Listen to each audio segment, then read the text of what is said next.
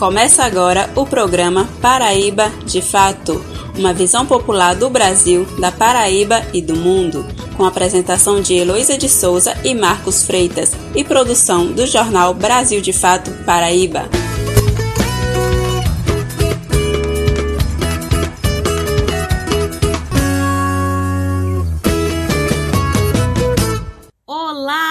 Para você que está sintonizado no programa Paraíba de Fato. Eu sou Paulina Gomes e estarei com vocês trazendo informação a partir de uma visão popular da Paraíba, do Brasil e do mundo. Vamos ficar por aqui durante uma hora. Não sai daí, porque o Paraíba de Fato chegou!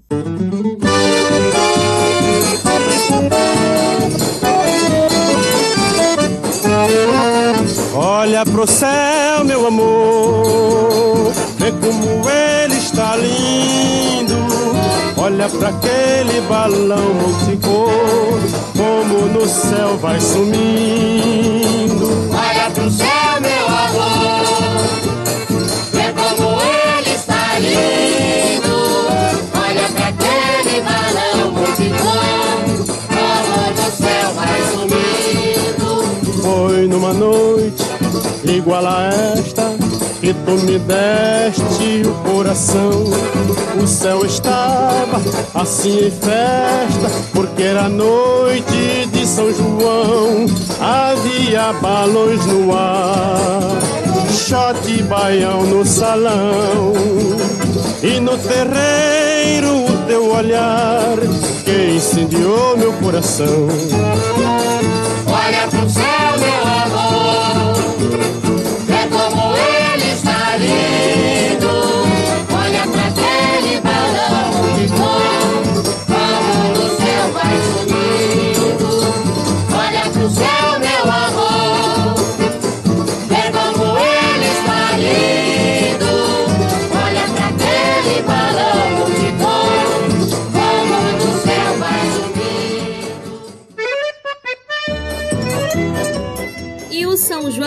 Entre nós, minha gente. Começamos o programa hoje com o rei do Baião Luiz Gonzaga. Esse programa será todo dedicado à festa calorosa, tradicional, cultural, social e nordestina, que é o São João. No programa de hoje nós teremos a história do São João, a importância das quadrilhas, as comidas típicas e o sincretismo religioso, a movimentação econômica da festa e uma receita típica junina paraibana de dar água na boca. Afinal, é aqui que acontece o maior São João do mundo. Hoje tá proibido cochilar, já dizia Antônio Barros e Cecel. Então vamos começar nosso Paraíba de Fato especial junino com nossos destaques.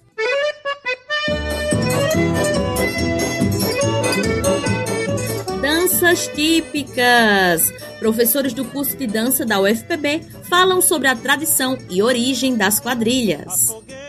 Entrevista! Conheça a história das festas juninas e o porquê o São João de Campina Grande é o maior do mundo. Economia! Ana Cristina analisa e comenta os impactos econômicos das festas juninas aqui na Paraíba. Comidas típicas e religiosidade. No quadro Você Sabia? Leonardo Silva, do movimento Negritude Unificada da Paraíba, aborda as curiosidades das comidas típicas e do sincretismo religioso relacionados com a cultura afro-brasileira e indígena. Dicas de saúde. Médica Marita Brilhante fala sobre os cuidados e a prevenção às doenças respiratórias durante os festejos juninos. E ainda hoje, no quadro Receita das Boas, teremos uma comida junina deliciosa, ensinada por Edinalva Rita, da comunidade quilombola de Caiana dos Crioulos. Fica por aqui que o Paraíba de Fato chegou!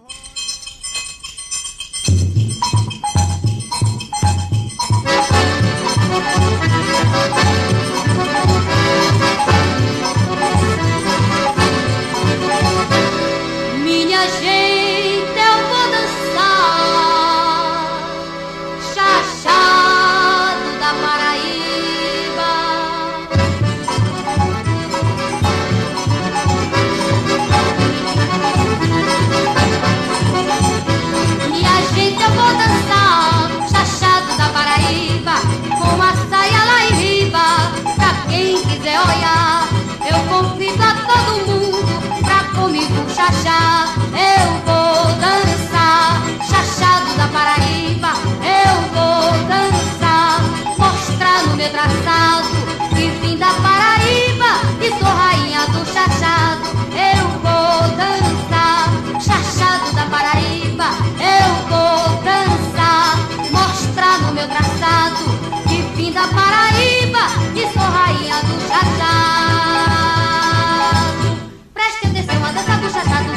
Fique abismado pra ver como é. A ginga do corpo de lado pra lado O da batida do pé. É assim seu moço que vivo cantando Dançando, abafando, que é meu agrado. Por isso digo vim da Paraíba E sou rainha fia do chachado.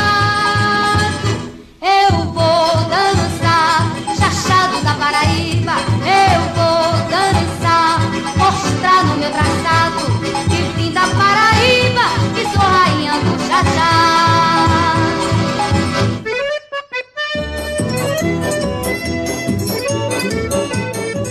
Logo após a música Chachado na Paraíba da nossa querida e eterna Marinês que vamos falar sobre dança típica.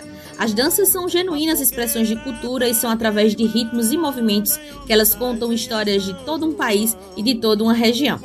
Aqui no Nordeste a quadrilha é símbolo das festas juninas. Mas você sabe como ela surgiu? Para isso, conversamos com a professora Ana Valéria e com o discente e coreógrafo Ian Pontes, ambos do curso de dança da UFPB. Falamos sobre importância e valor da quadrilha para a cultura nordestina. Vamos conferir a matéria. A história da quadrilha junina inicia lá na Europa, quando ela surge como uma dança praticada por camponeses e depois passa a ser incorporada na corte, ou seja, considerada da alta sociedade. Na Inglaterra e França, ela sofre algumas modificações e ganha uma organização e catalogação, demonstrando características de diferenciação social e elite. A pesquisadora e professora do curso de dança da UFPB, Ana Valéria, explica a origem dessa dança. Então ela tem esse nome de quadrilha porque ela é formada inicialmente por quatro pares de casais que formam um quadrado e que desenvolvem várias variações é, de movimentos e, e no espaço através da, da enunciação do mestre de cerimônia, né? E a força, né, a importância que essa quadrilha tem na França, na corte francesa, faz com que os movimentos da quadrilha até hoje carreguem o, o francês, né, o alavantu, o anarrier. E a influência da França era muito grande, chega na corte portuguesa, e é através da corte portuguesa, no início do século XIX, né, que quando migra para o Brasil, não só o rei, mas os, os vários súditos que ocupam o Rio de Janeiro, praticam essa dança da quadrilha também como um símbolo de distinção social. E assim ela passa a ser uma dança desejada e encenada e atualizada por um público bastante grande no Brasil. No Brasil, a quadrilha ganha notoriedade e as pessoas passam a dançar nos grandes salões de festa. Mas com a destituição da monarquia e a chegada da república, os elementos ligados ao imaginário da corte portuguesa são recusados pela então elite cultural. E aí a, a prática da quadrilha ela vai se, se manter nas populações mais pobres e, na, e principalmente nas regiões rurais, no interior, em que ela não era tão praticada como um símbolo da corte, mas que já tinha sido apropriada para esse ciclo, né, principalmente ligado à colheita do milho e todas as tradições é, religiosas que habitam esse período de São João, né, de Xangô e do fogo de, e, e do fogo e, e de todos esses demais elementos que organizam a quadrilha junina. Ana Valéria ainda explica que nos anos 20 e 30, devido fortes secas no interior do Brasil, iniciam-se os processos migratórios e essas pessoas retornam aos grandes centros urbanos com suas culturas e danças típicas interioranas, sendo uma delas a quadrilha, que acaba sendo muito difundida nos ambientes escolares, porém com ideias pejorativas frente a esse povo do campo que agora habitava as cidades muitas vezes a gente chama a quadrilha tradicional, ela tem alguns elementos que refletem a visão de Brasil que se queria implementar naquele período, né, que era é, a urbanização, a industrialização, e o homem do campo, ele não é reconhecido, né, como pela sua importância. Então, muitas vezes, na, nas quadrilhas, ele é tratado de forma pejorativa, caricatural, né? O, o, matuto, ele é apresentado como um pobre, que não tem roupa, ou que usa roupa remendada, que tem um dente preto e que não sabe falar, né? Então essa mise-en-scène também, né? Esse, é, essa, esse destaque, né? Para as, os potenciais problemas do homem do campo passam a fazer parte da encenação e da apresentação da quadrilha, né? E isso especialmente no ambiente escolar. As quadrilhas juninas elas mobilizam um grande número de pessoas, que não se restringem ao calendário de festejos juninos. Os ensaios desses grupos têm início nos primeiros meses do ano, assim como a preparação para apresentações e concursos. Ian Pontes é estudante do curso de dança da UFPB. É também coreógrafo e presidente da quadrilha junina Babado de Chita, do bairro do Cristo Redentor e comunidades Vale das Palmeiras e Jardim Itabaiana, na capital. A quadrilha nasceu através de um trabalho social. E foi fundada dia 5 de setembro de 2019, um pouco antes da pandemia. E com a chegada da pandemia, a gente só teve a nossa primeira aparição em 2021, na live das quadrilhas juninas de João Pessoa, né? organizada pela FUNJOP, pela Liga das Quadrilhas Juninas e pela Prefeitura Municipal de João Pessoa. E essa a Babado de Chita, ela foi fundada com o intuito de promover cultura, né? De ocupar a mente dos adolescentes, promover cultura no bairro, trazer mais cultura para nossa, nossas comunidades, nosso bairro, para ver esse crescimento, né? E para poder fazer um trabalho social, né? é isso que a gente, é, querendo ou não, a gente faz, né? Com o trabalho de dança, de música, de artes, de teatro, né? E a nossa Junina, ela já ela começou ensaiando na Escola Augusto dos Anjos, né? Próximo ao Cemitério do Cristo. Logo após, a gente foi para o CRJ, né? CRJ, Centro de Referência da Juventude, no Rangel. E hoje estamos ensaiando no ginásio do Vale das Palmeiras. É, foi cedido pela comunidade para a gente e estamos lá até hoje. E o nosso grupo ele é composto de. Ele iniciou com 10 pessoas e hoje é composto com 40 pessoas, né? Fora banda, fora é, apoio. E o intuito disso tudo é sempre trazer mais cultura, né? Sobre o processo de criação de uma quadrilha junina, é, o que eu posso dizer é que existe, é, de, de priori, de princípio, né? um conjunto de pessoas que correm atrás de pesquisas, é um trabalho de buscas, de leituras, de conhecimentos para fazer, né, para transformar e criar uma temática junina. Né, vou dar o exemplo da minha desse ano. A temática da minha junina desse ano é, é a, a, maior batida vem do coração. Coco, shot, chachá de baião. É, é uma, um resumo, né, e uma, uma, vamos dizer que seja um conto, né, de, de uma cidade pequena que tem quatro sítios e que cada sítio protege um ritmo, né? É, primeiro sítio protege o coco praieiro, o segundo sítio o jachado de lampião, o terceiro sítio o, o, o baião, o quarto sítio o shot. A pesquisadora Ana Valéria enfatiza que depois dos anos 70, quando se iniciam os concursos de quadrilhas juninas, a juventude das cidades do interior começaram a ocupar esses espaços e a contar a história dos seus ancestrais, trazendo elementos que respeitam e difundem a cultura do interior. Então, a juventude vai transformar significativamente a, a, o modo de se apresentar desse, desse homem que, do campo que está na cidade defendendo a quadrilha, né? Então, a juventude vai é, fazer transformações e vai é, apresentar, né, trazer esse conteúdo mais espetacular para a estrutura da quadrilha, tanto na teatralização, quanto na organização temática, quanto no desenvolvimento de figurinos extremamente avançados e usando de elementos é, tecnológicos, de tecidos é, e cores, né, é, presentes disponíveis nos dias de hoje. Poliana Gomes para o Paraíba de Fato. Você está ouvindo o programa Paraíba de Fato. Participe, entre em contato pelo nosso WhatsApp 99110 40 41.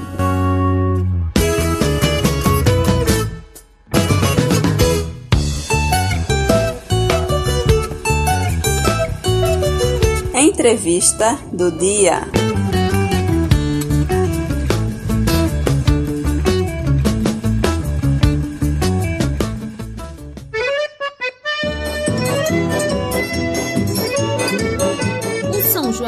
Festa mais popular do Nordeste. Mas quando ele surgiu? Qual a origem dessa celebração? Seus símbolos? Qual a relevância? E por que aqui no Brasil, em especial na Paraíba, que temos a maior festa do São João do mundo? Para responder essas questões, nós entrevistamos o mestre historiador da cidade de Campina Grande, Glauber Paiva. Nessa primeira parte da entrevista, Glauber irá abordar o contexto histórico com origem e símbolos. Vamos conferir. E vamos à nossa entrevista sobre a origem do São João. Nós vamos conversar hoje com o mestre historiador Glauber Paiva, que está fazendo o seu doutorado sobre o maior São João do mundo, que é o São João de Campina Grande. Então, Glauber, é uma alegria você estar aqui conosco hoje. E eu já começo perguntando qual é a origem e a história das festas juninas. Bom, é, acerca do nascimento das festividades juninas, é, a gente pode dizer que ela nasce antes mesmo né, do cristianismo. É, a prática surgiu na Europa Ocidental é, como forma de cultos, tanto solares quanto lunares, né, em referência, na verdade, à vida agrícola. Então, basicamente, o objetivo, de forma geral, né, daquela festa, era tanto agradecer quanto também rogar por uma boa colheita. É, isso ocorria durante né, é, os chamados solstícios de inverno e de verão. Só para explicar um pouquinho o que seriam esses solstícios, é, basicamente eles seriam a demarcação das estações é, no continente europeu, né, que é justamente sinalizado por essas oposições né, entre os dois solstícios. Enquanto o solstício de inverno, que inicia, que inicia justamente em dezembro, é, faz com que a luz solar não irradie com tanta demasia, no solstício de verão, que ocorre já em junho, né, é, a gente tem um contraponto, né, fazendo com que é, essa luminosidade do Sol ocorra com maior duração. Então, basicamente, é, vamos dizer assim que esses festejos eles surgem justamente a partir desses é, solstícios. E nessas festas, né, é, eram acesas grandes fogueiras, sobretudo na de verão, para celebrar a vitória da luz sobre a escuridão. É, alguns grupos eles também utilizavam as fogueiras como forma de gratidão à fartura da colheita e para invocar a fertilidade, né? E aí a fertilidade não apenas na perspectiva da agricultura, mas também no teor sexual. E aí com o crescimento do cristianismo, né, quando ele, esse cristianismo se torna religião oficial de Roma, temos é, essas práticas sendo consideradas pagãs pelo cristianismo e pelos cristãos. Então, é, para fazer com que aquele, aqueles povos né, que celebravam esses solstícios é, permanecessem com suas práticas culturais, mas seguindo o cristianismo, temos é, a apropriação dessas festas. Né? Então, é, as, essas festas voltadas ao solstício de verão, elas são apropriadas e são ressignificadas, ou seja, o seu sentido muda. Né? Então, é, esse sentido muda para que eles não venham mais a celebrar né, aquelas práticas que os cristãos consideravam pagã, pagãs, né, é, para justamente trazer uma nova narrativa né, que trouxesse é, esse cristianismo para a festa. Então, era basicamente eles permanecerem com aquela prática cultural, mas trazendo um novo sentido né, para aquela festividade. Não mais celebrar, por exemplo, é, a fertilidade, mas celebrar, por exemplo, né, um santo é, da Igreja Católica. Então, a partir do século XVI, né, a Igreja trata de se apropriar e incorporar elementos cristãos na narrativa da festa. E a primeira inserção foi justamente nas figuras de Jesus Cristo e João Batista. Né, é, porque aqui a gente tem um diferencial.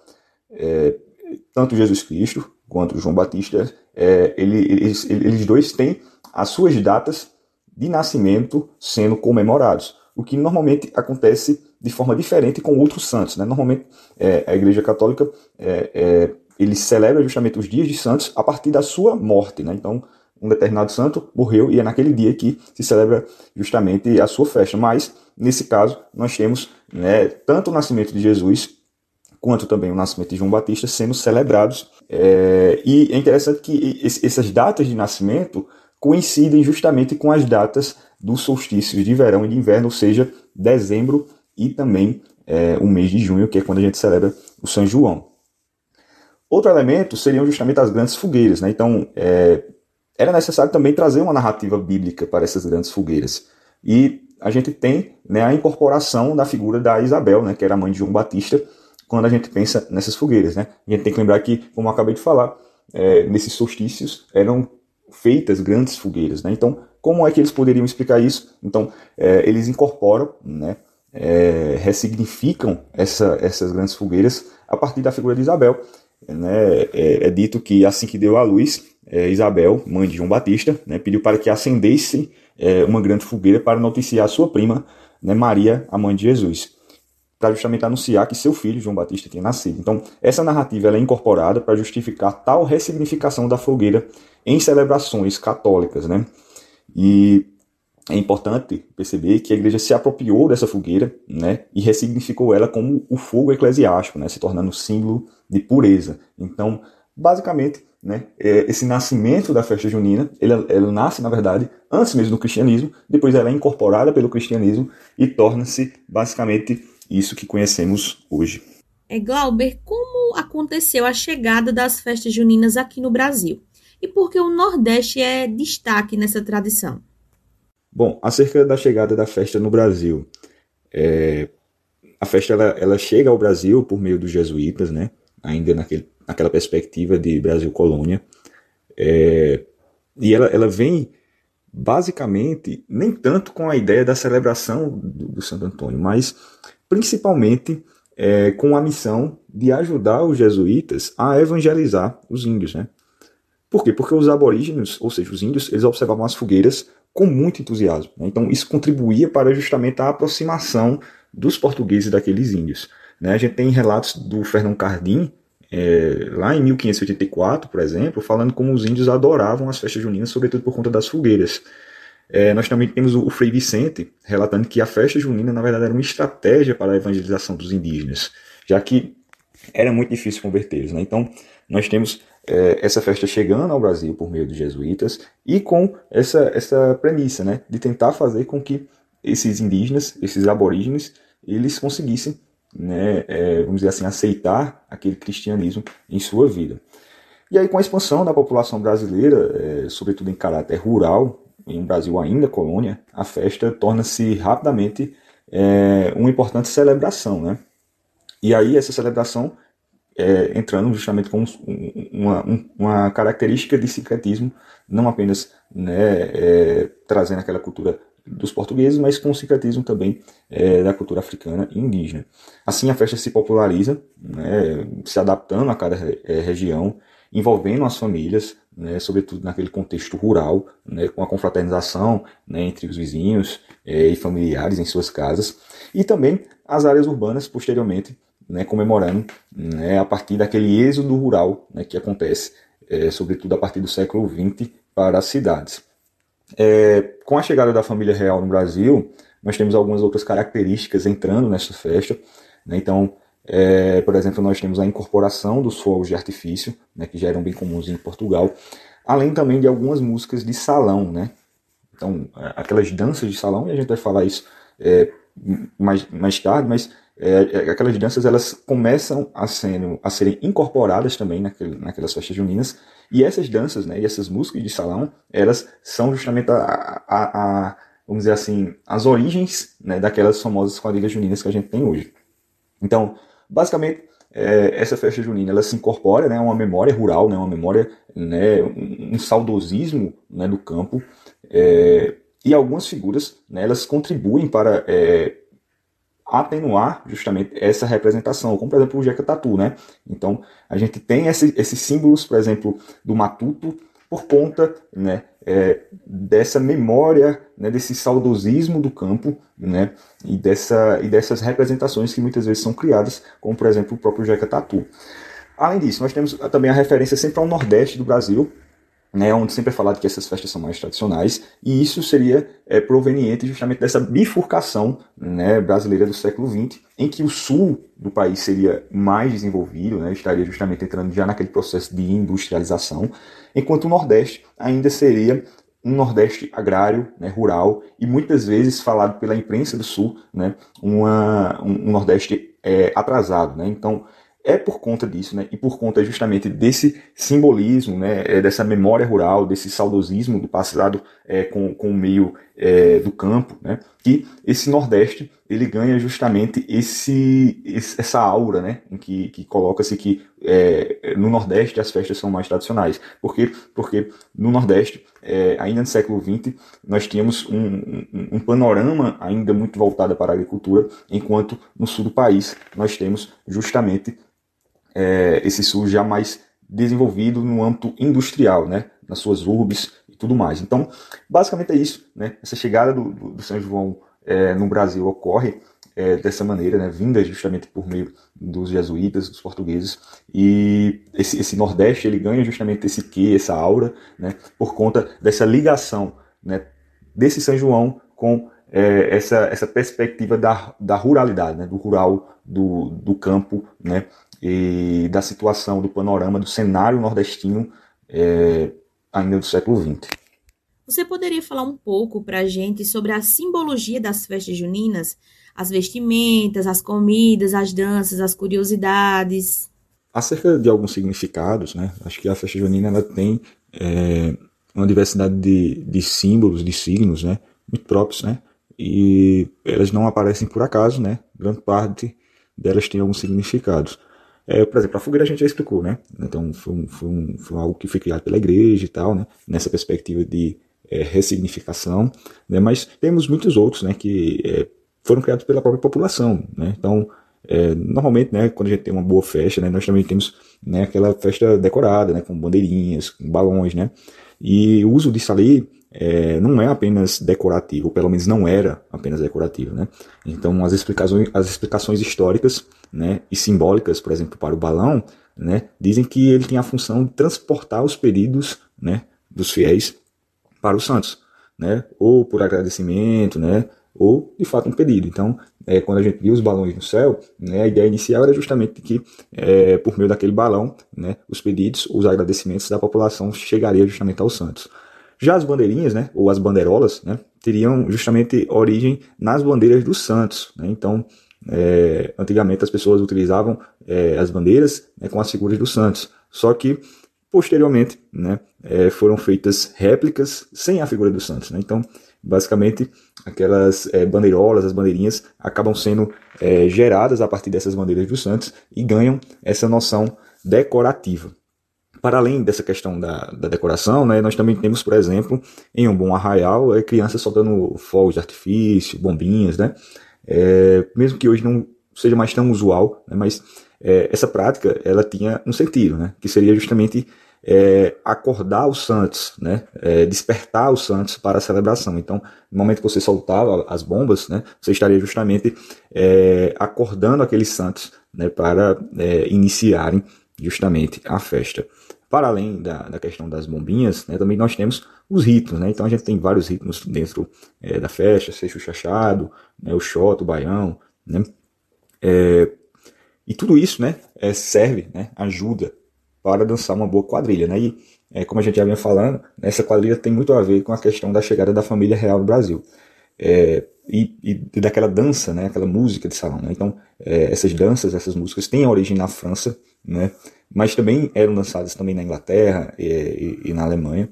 E basicamente elas chegam ao Brasil, ao Brasil a partir do século XVIII e XIX, é, por meio da família real, é, se popularizando entre a população posteriormente. É interessante perceber que é, as danças de salão elas saem de moda né, nas cidades, mas elas continuam sendo praticadas nas áreas rurais do Brasil. Né? Então, a partir do momento que a gente tem esse êxodo rural, né, as pessoas saindo do campo e indo morar nas cidades, principalmente a partir da industrialização do século XX, as danças de salão elas é, retornam às cidades, né, mas elas retornam com é, por meio de uma representação dita caipira. Né. É, além disso, a quadrilha ela tem um quê bem característico, né, principalmente a quadrilha que não é mais tão estilizada, né? mas aquela quadrilha né, dançada, por exemplo, nas escolas, né, em bairros. É, essa quadrilha ela tem né, é, a influência francesa, né, ou seja, da sua origem ainda né, em seus passos. Então, por exemplo, é, a gente percebe que é, as pessoas acabaram se apropriando né, justamente daquela dança né, francesa, dos trejeitos franceses, e incorporando na quadrilha junina. Então, por exemplo, nós temos muitas palavras, é, vamos dizer assim, aportuguesadas, né? Que são francesas, mas são aportuguesadas e que estão justamente em voltas é, dessas quadrilhas. Então, é, o balancê, o anarrier, né, o xanxi, né, o alamantu. Então, todas essas palavras foram aportuguesadas, né, têm origem lá na França, mas é, elas são apropriadas né, e incorporadas justamente nessas danças né, é, tão populares nesse período junino. É, para além disso, nós temos também a questão da fartura do milho, né, simbolizando justamente a gratidão pela colheita. Temos as simpatias e uma curiosidade interessante é que inicialmente as simpatias elas eram, é, vamos dizer assim, é, não tão aceitas né, pela igreja. A igreja não concordava isso lá pela, pela, pelos séculos né, passados, lá pelo século XVIII, XVII. Né, a igreja não concordava muito com a perspectiva das simpatias, né? E posteriormente essas simpatias elas se tornam extremamente populares, né? Principalmente no século XX, né? Com o êxodo rural para as cidades. É... E algo interessante de se perceber é que essas simpatias elas não são condenadas, né? Mais pela igreja, mas elas também não são, vamos dizer assim, a igreja não apoia, né? É... Que façam simpatias. Então é... essas simpatias elas entram justamente no âmbito de um catolicismo mais popular. Né? Então, ao mesmo tempo que a igreja é, não condena mais, né, como condenava há séculos passados, ela também não diz que é, deve ser feito. Né? Então, é, essa simpatia ela entra no campo do não, do não dito pela igreja, que é justamente abraçado pela, pelo esse catolicismo popular. Mesmo hoje não sendo tão popular como anteriormente, algumas décadas passadas, mas essas simpatias também adentram justamente nessa perspectiva do período junino. E daqui a pouco voltamos com mais entrevista com o historiador Glauber. Não sai daí, fica conosco. Você está ouvindo o programa Paraíba de Fato. Participe, entre em contato pelo nosso WhatsApp 99110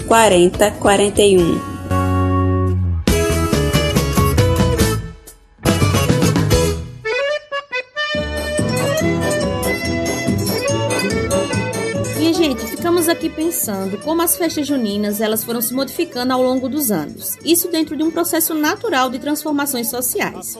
E hoje nós nos perguntamos: essas festas juninas causam impacto na economia do Nordeste da Paraíba? Como o poder público utiliza os repasses culturais? E os gastos com a festa? E os rendimentos? Para responder essas questões, convidamos a economista Ana Cristina. Vamos conferir a sonora. Olá, ouvintes do Paraíba de Fato, aqui quem fala é Ana Cristina. E como São João está chegando, né, vamos conversar um pouquinho hoje sobre investimento público e como que os festejos impulsionam a atividade econômica, né, gerando emprego e renda para as cidades. Bom, foram dois anos, né, esses dois últimos anos de total, de total isolamento social, né, por conta da, da pandemia de Covid-19, e assim não teve qualquer realização de atividades culturais e de entretenimento, né. E particularmente em eventos culturais, os trabalhadores informais do setor de serviços têm grande participação, né. E aí o que acontece? Quando é, a gente fica assim tanto tempo sem ter gastos públicos, né, com entretenimento e cultura, é, não gera o efeito multiplicador. O que, que, seria esse efeito multiplicador? Cada real que o governo, que o Estado gasta, né, na, seja com obras de infraestrutura, seja com atividades culturais, entretenimento, lazer, esporte, é, esse valor ele retorna multiplicado em forma de crescimento econômico do PIB. Ou seja, é, quando o governo gasta, né, com alguma atividade assim, é, o PIB ele cresce muito, é, muitas vezes mais. Ele cresce multiplicado em até oito vezes. Então é muito bom quando o governo gasta para poder aquecer e para poder fazer as atividades econômicas voltarem a, a funcionar, né? Então, eu trago aqui a importância de ter realmente esses gastos, né, de ter esse investimento com o entretenimento e com a cultura. É, isso também, porque isso influencia também é, muitos outros setores. Quando a gente vai fazer alguma atividade é, cultural, não é só ah, o, o cachê do, do cantor ou da banda que se gasta, né? É, tem outras atividades ali. Por exemplo, as pessoas que vão é, pro forró, pro São João, é, de uma determinada cidade, as pessoas que moram naquela cidade. Então, elas vão, as mulheres podem ir no salão de beleza, elas podem. É, tem gente que consegue alugar quartos na casa para pessoas que vão de fora, tem as pessoas que vendem as comidas na rua, os ambulantes é, tem as pessoas que vendem bebidas alcoólicas ou não. Enfim, são muitos outros setores que são também impulsionados quando existe alguma atividade de entretenimento, alguma, algum evento cultural naquela cidade. É, existe um estudo aí que diz que são mais de 50 setores que são movimentados quando há investimento nas atividades culturais. Né? E aí é muito importante também a gente pensar que essa época do ano, o São João, é, existe uma descentralização muito grande em relação ao investimento estar só no, na, na capital. Né? A gente que às vezes as pessoas não percebem, quando elas nascem na capital e cresceram e vivem na capital, elas não percebem muito, mas os investimentos às vezes demoram de chegar no interior. Né? Eu que sou do interior sei disso. As coisas sempre chegavam primeiro na capital e só depois de muito tempo, e se chegar, é que chegava no interior. Então, no São João é o contrário, tem um fortalecimento muito grande dos interiores, né? Tem shows grandes, tem grandes festas, grandes investimentos em cidades pequenas, e isso é muito bom, porque acaba descentralizando de tudo que de, dessa coisa de sempre acontecer nas capitais, né? Do, no, no caso dos estados do Nordeste. É, e aí, uma coisa que a gente tem que problematizar também é que duas cidades da Paraíba, não sei se foram apenas duas ou mais, mas elas decidiram contratar é, uma empresa né, privada, fazer uma parceria público-privada, para poder essa empresa fazer a festa, né? E aí, qual a problemática disso? Quando uma empresa privada ela, ela vai é, construir uma festa, ela tem ali aquela mentalidade da, do privado, né? De, de segregação, do lucro. Então, o que pode acontecer é que essas festas, que é para ser uma festa do povo, uma festa popular, uma festa onde todos têm acesso, acaba sendo uma festa que reproduz os mesmos moldes das festas privadas, que é, por exemplo, a segregação de locais, de lugares. É, permitir que haja locais privilegiados e que sejam pagos, ou que se paga mais caro, para se ter um acesso mais privilegiado a, a, visualizar o palco ou alguma coisa assim. E aí é, perde a essência do São João de ser a festa do povo, de ser a festa popular, porque acaba é, acontecendo essa segregação. E outra coisa também são os preços, né? Se é uma empresa privada, ela, ela recebeu um subsídio da prefeitura, mas o que vier de lucro é o que vai fazer o pagamento dela e é o que vai fazer o seu lucro, então isso vai, ela não vai colocar preços baixos, né? Então as coisas podem acabar ficando mais caras também, né? Então, é preciso problematizar e pensar, repensar um pouco dessa coisa de contratar uma empresa para fazer essas festas, né? E uma outra coisa também que vem surgindo agora é que é, estão percebendo que está gastando muito, né? Com cachês de artistas e tal. Então, esse tempo todo ficou sem ter festa e agora eles querem é, pagar valores muito altos. Então, não que é, eles não mereçam receber, talvez, né? São muitas pessoas envolvidas ali na, na, banda e tal, são muitos produtores, enfim, são muitos gastos também. Mas eu acho que é importante é preservar e é, priorizar a cultura local, priorizar os artistas do, do estado, os artistas locais, e também é, tentar é, balancear isso, né? Não fazer também é, festas de cachês muito altos e também, né, é, também não subvalorizar o, o, o, trabalho dos artistas, né? Bom, aí acredito que seja isso, né, algumas coisas pra gente pensar sobre o São João e vamos curtir essa festa com muita consciência, né, e pensar também que é, ela contribui muito para o, pra a economia local, né, daquele lugar. É isso, gente, muito obrigada, até a próxima. Pois é, minha gente, percebemos que são diversos fatores né, que envolvem as festas juninas e, para além da diversão, devemos estar de olhos bem abertos e atentos às pessoas que colocamos no poder que gastam e utilizam essas verbas para a realização das festas. Não podemos cochilar, e é para lembrar disso que agora vamos ficar com a música de Antônio Barros e Cecel. Eu faço amor o cantor canta, a moda sai da cabeça e o cantor diz na garganta.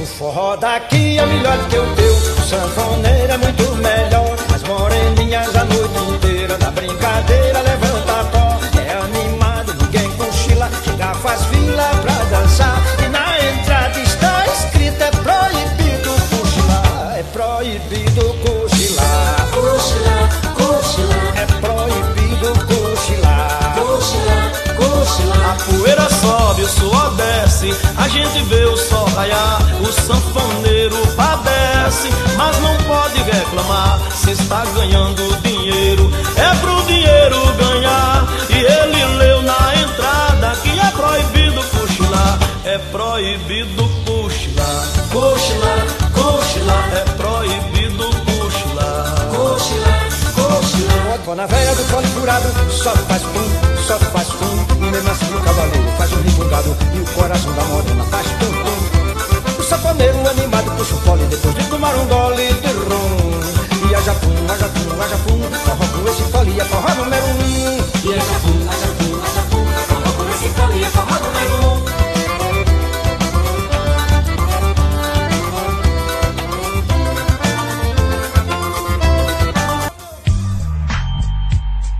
Você sabia?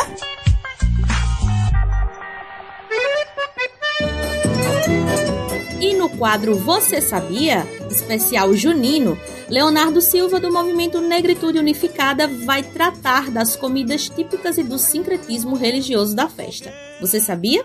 Saudações aos queridos, queridas e queridos ouvintes do programa Paraíba de Fato. Eu sou Leonardo Silva e vou trazer aqui mais um Você Sabia. Hoje com curiosidades entre as comidas típicas juninas e o sincretismo religioso relacionado com a cultura afro-brasileira e indígena. Do ponto de vista alimentar, o São João nordestino é o mais regrado nas tradições afro-brasileiras, comparativamente às festas em outras partes do país. Entre outras iguarias de época, citamos o bunguzá, que vem da língua angolana chamada kibundo, mu kunzá, que significa milho cozido.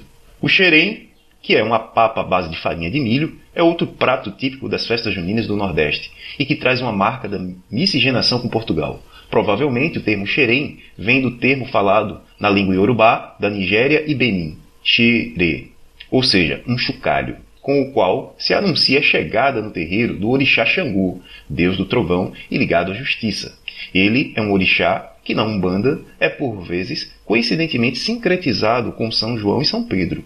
As iguarias indígenas não ficam de fora da festa, seja pela macaxeira, cujo primeiro registro é datado de 1612, a partir do relato da cultura culinária de índios maranhenses, seja o pirão, tapioca, a pipoca e o beiju.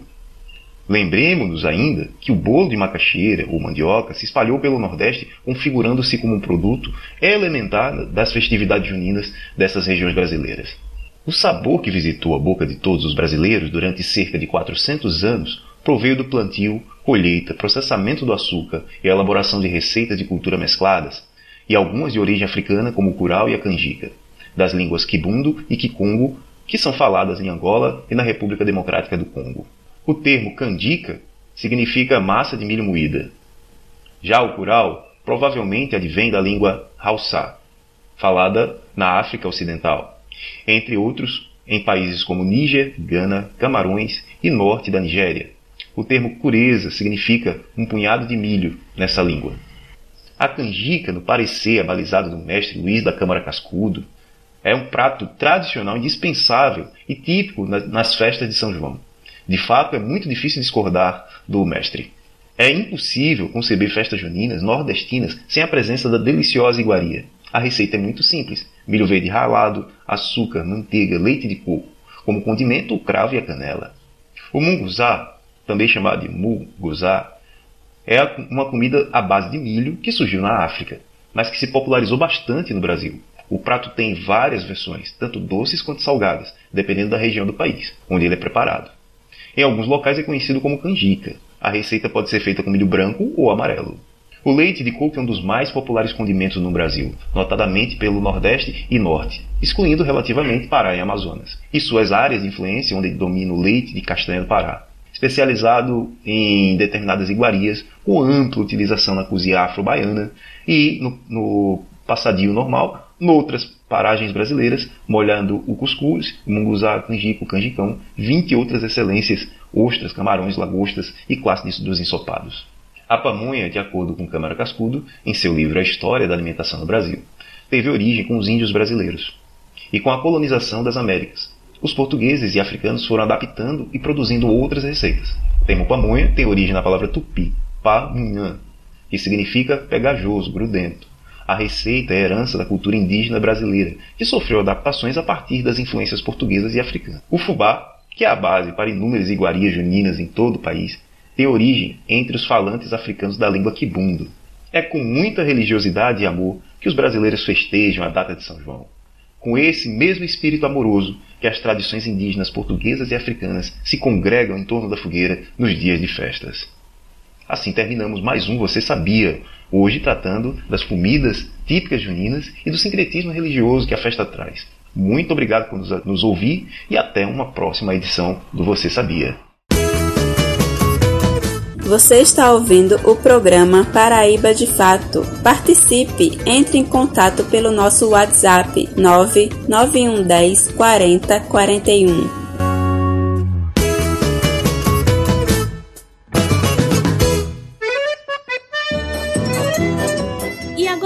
Vamos à segunda parte da entrevista com o historiador Glauber Paiva. Agora ele vai tratar do título de Campina Grande como o maior São João do mundo. Vamos conferir. E voltamos com a entrevista com o mestre historiador Glauber Paiva sobre as festas juninas. E agora nós vamos falar especificamente sobre o maior São João do mundo, que é o São João de Campina Grande. Então, Glauber, continuando, é, sobre o maior São João do mundo, quais as particularidades da festa junina de Campina Grande e por que ela se tornou o maior São João do mundo? Acerca do maior São João do mundo, né, São João de Campina Grande, nós temos algumas particularidades, né? São João de Campina Grande nasceu no ano de 1983. É, esse São João, ele nasce, na verdade, ainda num período é, em que não existia o Parque do Povo, né? Não existia a pirâmide. Então, basicamente, esse primeiro São João de 1983, ele foi feito, né? E conhecido por palhoção do forró, na verdade, porque foi feito um grande palhoção, né? É, pelo então prefeito do momento, Ronaldo Cunha Lima, e apenas no ano de 84 nós temos justamente é, o São João ganhando o nome de o maior São João do mundo. É, entretanto, já em 83 nós temos os, os 30 dias de festa, né? Então, é, apesar de em 83 já ter né, esses, esses 30 dias de festas, apenas em 84 ele ganha o nome de maior São João do mundo e se notabiliza né, pelo, pelo Brasil. Né, até porque já em 86 ele entra né, no calendário de festas do Embratur, né, da, é, relacionando-se à questão do turismo.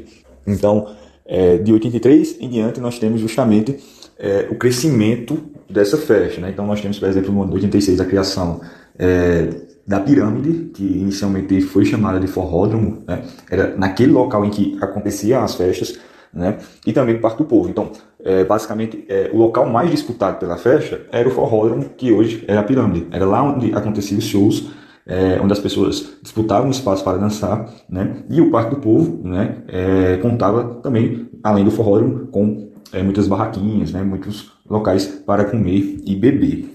Uma coisa interessante de se perceber é que muito se fala, né, que foi o Ronaldo Cunha Lima que cria justamente essa festa, né, é, cria é, e, e, se torna, na verdade, o pai né, desse maior São João do mundo. É, mas é importante perceber que anteriormente ao Ronaldo, né, outros prefeitos eles já realizavam é, também, de certo modo, o festejo. Claro que não tinha, né, é, vamos dizer assim, essa perspectiva do Ronaldo, porque o Ronaldo ele conseguiu centralizar a festa a tal ponto que as pessoas é, preferem né, ir para justamente o Parque do Povo, preferem ir para lá festejar durante esses 30 dias.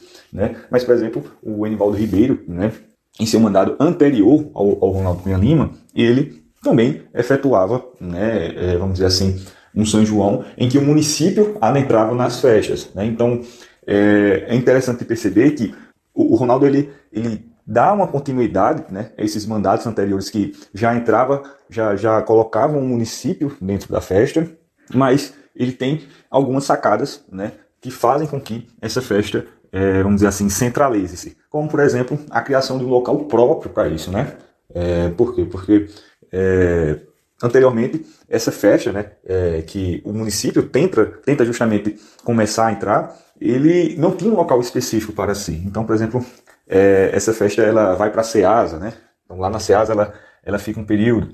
É, essa festa ela parte também para o pátio da Estação Velha, né? Então, é, vamos dizer assim, não existe um local próprio, um local seu da festa, né? Então o Ronaldo ele consegue centralizar essa festa, criando um local, né, um locus para festejar, né, e fazendo com que é, esse São João torne-se o que é hoje, né? O São João de Campina Grande, né, por exemplo, em 2017, né, ele gerou um impacto de 200 milhões de reais no PIB do município, né? com mais de 1,5 milhões de pessoas é, vindo né, justamente visitar é, esse festejo e basicamente trazendo uma receita muito grande para Campina Grande. Né? Então Campina Grande sofreu nesses dois últimos anos né, é, por conta justamente que não houve né, o festejo decorrente da pandemia de Covid-19, mas acredito que esse ano, né, esse, esse, esse déficit né, é, conseguir é, superar o de anos anteriores, né? Haja vista que é, os hotéis estão completamente lotados, né? E é, a gente consegue perceber muitos turistas de fora vindo em ônibus, né, carros próprios. Então, a tendência é que o São João 2022 é, seja, com toda certeza, um dos maiores registrados aqui na cidade de Campina Grande. Glauber, e para finalizar o nosso bate-papo, que está muito bom, muito interessante, eu queria que você falasse é, como é que a gente pode comparar e analisar as festas de antes, vamos dizer assim, de uns 40, 50 anos atrás, para as festas juninas de hoje, né? Como a Paraíba, em especial a cidade de, Campina Grande, ela equilibra a sua história, né, os seus fatos históricos, com a modernidade. Bom, é, como é que a gente pode pensar em São João de Campina Grande, né, é, em décadas anteriores? É, é importante perceber que existe, existe todo um movimento né, em que esse município, né, essa prefeitura adentra as festas, é, reinventando a festa a seu modo, né, e justamente como falamos, né, centralizando essa festa junina aqui em Campina Grande, centralizando justamente nesse Parque do Povo, é, nessa pirâmide. Mas como é que acontecia esse São João né, nas décadas de 60 e 70, por exemplo? nós temos, na verdade, nesse período, uma pluralidade festiva, né, uma diversidade que era absurda, no sentido de que era muito grande. Né? Por quê? Porque nós temos, ou nós tínhamos, uma diversidade de grupos sociais festejando né, aquele, aquele São João né, de forma, vamos dizer assim, muito democrática. Em que sentido? No sentido de que qualquer pessoa poderia celebrar o São João, independente da sua classe social, no sentido de que tanto pobres quanto também ricos festejavam o São João. Então, assim, não era uma festa elitizada, né? Mas os pobres também poderiam participar da festa, né? É, da forma deles. Então, é, como é que ocorria? Basicamente, nós temos diversos grupos sociais, né? Brincando São João, né? E brincando durante todo o mês de junho, né? Então, a gente tem a ideia do maior São João do mundo ter 30 dias de festa, né? ter uma grande duração, mas é, essa duração ela já ocorria né, anteriormente à, à, à, entrada do município nessa festa. Né? Então nós tínhamos justamente é, diversos grupos festejando em dias e horários diferentes. Né? Então, por exemplo, nós tínhamos as escolas, né? ou seja, os estudantes é, promovendo suas festas, e aqui quando a gente pensa nisso, não era uma simples festa para pais, né? mas era uma festa que é, era muitas vezes anunciada nos jornais né? para que a população fosse né, para justamente auxiliar né, aquelas turmas ou aquelas escolas né, com alguma verba. Nós tínhamos também os universitários né, promovendo seus festejos. É, nós tínhamos a galera mais popular, né, aquela galera que não tinha tanta condição, é, festejando ou nas suas próprias ruas, né, é, então eles fechavam as ruas, né? E eles poderiam celebrar de duas formas, ou apenas com seus vizinhos, ou é, vendendo né, uma passagem, um ingresso para a pessoa comprar e entrar na festa.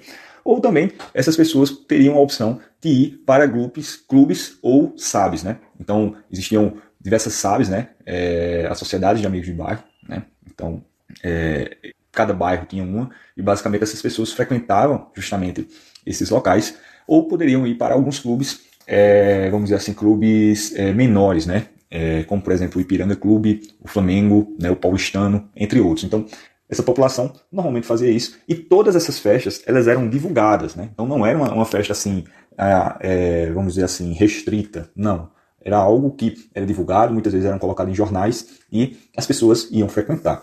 Além disso, nós temos outros grupos, né, por exemplo, é, as juventudes da igreja, né, ou clubes sociais menores também é, promovendo né, é, justamente suas festas. Então temos a, a juventude franciscana, por exemplo, que faziam festas muito grandes, né?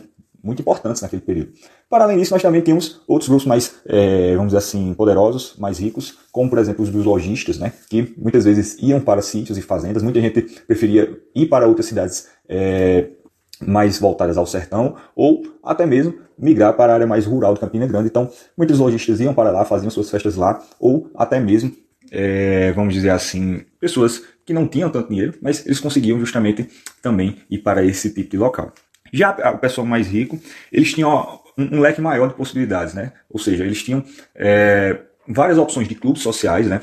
Clubes de elite para participar desses festejos. Então, quem tinha uma condição melhor, normalmente seguia para é, o Campinense Clube, ou o Clube Médico Campestre, ou para o, para o Clube dos Caçadores. Esses eram os três principais clubes da cidade no período, né? eram os que protagonizavam as festas mais, é, vamos dizer assim, é, bem avaliadas pela elite, e de tão bem avaliadas, elas inclusive é, apresentavam né, essas festas né, antes mesmo de começar. Então elas faziam a apresentação né, desses clubes, da decoração festiva para os jornais. Né? Então, é, de fato, não é uma festa para qualquer um, mas era uma festa que é, tentava imprimir justamente essa, essa, esse quer de elite, né? Então, a elite era quem frequentava e, é, basicamente, era um, um, festas que eram muito noticiadas nos jornais, né? Então, é, justamente por serem festas de elite, é, eram, eram festas que é, sempre eram pontuadas, né? Como eram, é, vamos dizer assim, pomposas, chiques, né? elegantes, né? Então, nós temos essa grande diversidade né, de festejos acontecendo. Temos outros grupos, mas é, para não se estender bastante, nós temos justamente uma pluralidade né, é, festiva, festas acontecendo em várias ruas, né, quadrilhas acontecendo em várias ruas. É, e com a centralização do festejo junino, né, e com essa entrada do município na festa, nós temos justamente aos poucos essas festas é, sendo minguadas, né? Então, aos poucos, esses clubes de elite, por exemplo, né, eles começam a perder justamente o seu público. É, e a gente já vê é, é, a decorrência disso né, já na década de 80. Né? Então, lá para metade de 80, né, e final da década de 80, nós vemos esses clubes já sofrendo impacto com a, a realização do maior São João do mundo. Então, é, a maior diferença que a gente percebe né, nesse período é justamente essa, essa diferença entre diversidade e centralidade. Enquanto a festa é, era diversificada né, em bairros, é, em clubes, em grupos, hoje a festa é centralizada em um dado local. Evidentemente que a gente tem outros locais, né, atualmente em Campina Grande, que ocorrem a festa de São João. Né? Por exemplo, nós temos a Vila Forró, ou o Espásio, né, que são clubes é, de elite. Né? Então, a população ela não consegue né, é, participar disso. É, e nos bairros não existe mais essa efervescência que acontecia antigamente. Então, se você vier para Campina Grande, é, claro que você vai ver uma grande agitação, né? mas essa agitação é voltada para o Parque do Povo. Né? É, então, se antes nós tínhamos essa diversidade em que, se você fosse em um clube, por exemplo, de mãe, né? se fosse num, numa sociedade de amigos de bairro, você conseguiria celebrar o festejo nessa hora, né? vamos dizer assim, de manhã, e de noite você já conseguiria ir para outra festa. Né? Atualmente não é bem assim. Atualmente se você quiser celebrar o São João, existem locais específicos, como o Parque do Povo, como a Vila Sítio, a Vila Sítio São João, como alguns distritos, como o Distrito de Galante, né? Mas você não vê mais essa efervescência que acontecia no São João é, no período anterior à centralização, né? Claro que é, com essa questão da entrada do município na festa, nós temos uma rentabilidade econômica maior, né? Para justamente é, a cidade, né? Os turistas, eles vêm mais para a cidade, mas é, Campina Grande ela também perde no sentido de multiplicidade festiva, em que existia antigamente, mas hoje não existe mais, porque todos os olhos estão voltados para o cenário, para o espetáculo, né, para a espetacularização realizada lá no Parque do Povo, a partir do maior São João do mundo. Dicas de saúde.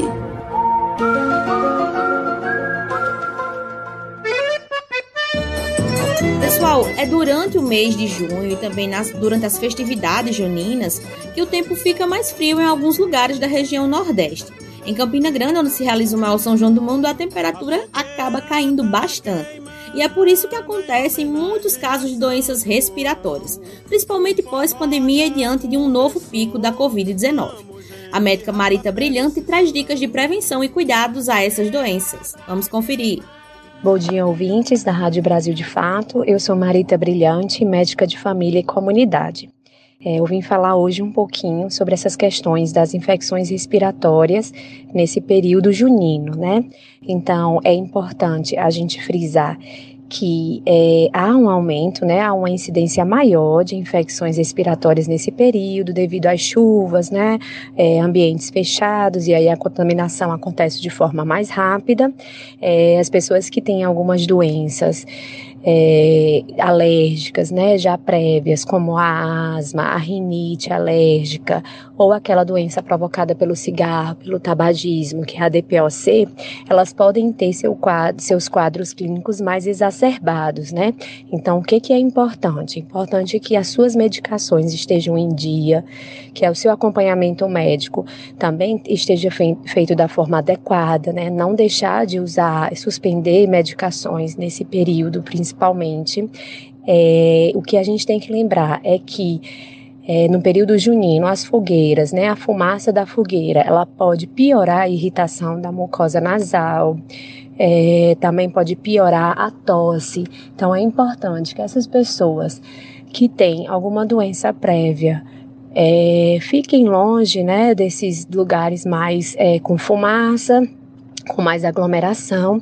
Além disso, a gente precisa lembrar que o Covid está de volta, na verdade ele nunca saiu, mas a incidência dos casos também aumentou.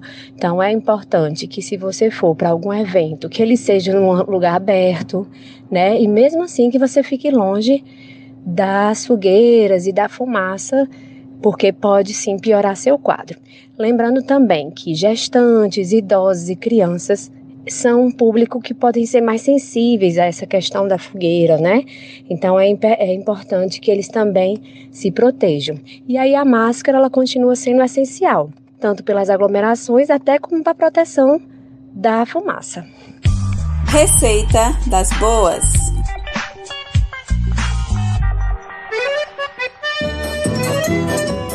João já é sinônimo de boas comidas, em especial as tradicionais com milho. E agora vamos conferir aquela receita das boas de São João com nossa querida Edinalva Rita, da comunidade quilombola de Caiana dos Crioulos. Olá pessoal, tudo bem com vocês? Espero que estejam bem. Eu sou Edinalva Rita do Nascimento, mais conhecida por Nova de Caiana. Sou a proprietária do restaurante rural quilombola Rita de Chicó, localizado aqui no Quilombo Caiana dos Crioulos, no município de Alagoa Grande. E hoje venho aqui com muita alegria para compartilhar com vocês uma receita de um prato muito saboroso e que faz parte né, da nossa é, vida que foi passada de geração em geração e até hoje é um dos pratos utilizados nas nossas refeições diárias. Né?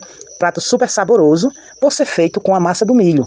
E aí esse é um dos pratos que nos representa muito nesse período de São João, né? representa a nossa alegria nesse período junino. Então eu queria compartilhar com vocês aqui a receita. Ela é super fácil de fazer, é simples de fazer, tá certo? E hoje é, eu vou fazer a receita, vou mostrar a receita para vocês tá certo? Passo a passo, de como você ter uma comida saborosa. Ela pode, geralmente a gente utiliza ela no café da manhã, mas pode ser utilizada no almoço ou no jantar, certo? O nome desse prato é o 40. 40 que é feito com a massa do milho. O milho que é uma das principais culturas cultivadas pelas nossas famílias aqui no nosso quilombo, né? Então, por ser uma comida forte, uma comida saudável, e até hoje a gente consome, faz parte da, das nossas refeições diárias, certo? Então, vamos lá passo a passo de como fazer o 40. Primeiro eu queria compartilhar com vocês os ingredientes utilizados, certo? Você precisa ter 500 gramas de vitamilho, uma tomate, meia cebola, coentro, sal a gosto. E esse prato de hoje eu vou mostrar para vocês como se faz com a charque, né? Então vamos lá. Primeiro passo, você corta a tomate miudinha, a cebola e o coentro, certo? Pega um litro de água, coloca em uma panela para ferver junto com esses ingredientes. Quando a água estiver fervendo, você pega o vitamilho, as 500 gramas de vitamilho, e vai adicionando aos poucos e mexendo, certo? Até ele ficar grudadinho. Vai mexendo, vai mexendo. E aí, é, depois que você adicionou as 500 gramas de vitamilho e viu que ficou bem misturadazinha, você pode desligar o fogo, né? Então, de início, ela vai ficar bem grudada, bem groladazinha. Mas com uns 5 minutos depois, que esfriar um pouco, aí você volta a mexer, é quando a massa vai começar a se soltar, certo? Enquanto isso, enquanto a, a massa esfria, depois que ela já foi mexida, você refoga a charque, depois de ter tirado o sal. E aí você refoga a charque, né? Pode refogar também com verduras a seu gosto, tomate, cebola, coentro. E aí, depois que a charque estiver refogada, é tempo que o 40 né, que já foi mexido, tá frio. Aí você começa adicionando a charque dentro e vai mexendo. Nisso aí, o 40 ele vai começar a ficar bem soltinho. E aí é só saborear. Gente, vocês não têm noção, é uma delícia. Anotou aí a receita? Anotou o passo a passo? Então, qualquer dúvida, eu sou a Nalva, proprietária do restaurante Rita de Chicó, e vocês podem nos contactar, certo? Então, um grande abraço, espero que tenha servido né, e que vocês possam saborear esse prato que faz parte da nossa história, a história do nosso povo quilombola e que representa muito a alegria do nosso São João. E agora vamos à nossa ficha técnica. O apoio é da equipe Brasil de Fato com Heloísa de Souza e Marcos Freitas. Hoje, em especial, o programa foi apresentado, produzido e roteirizado por mim, Poliana Gomes. A edição das matérias, quadros e entrevistas foi feita por Fátima Pereira, operação de áudio Kelvin e coordenação de Rani de Mendonça e Vanessa Gonzaga. E estamos chegando ao fim do nosso programa, gente. Um bom final de semana, espero que vocês tenham gostado. Curtam os festejos juninos, dancem, cantem, celebrem a nossa cultura e também confiram nossos programas completos que está no site brasildefatoPB.com.br. Você também pode ouvir no Spotify pesquisando por programa Paraíba de Fato. E é nesse clima de São João que vamos agora ficar com a música Feira de Mangaio instrumental, tocada pelos artistas nordestinos Dominguinhos, Sivuca e Oswaldinho. Até o próximo programa.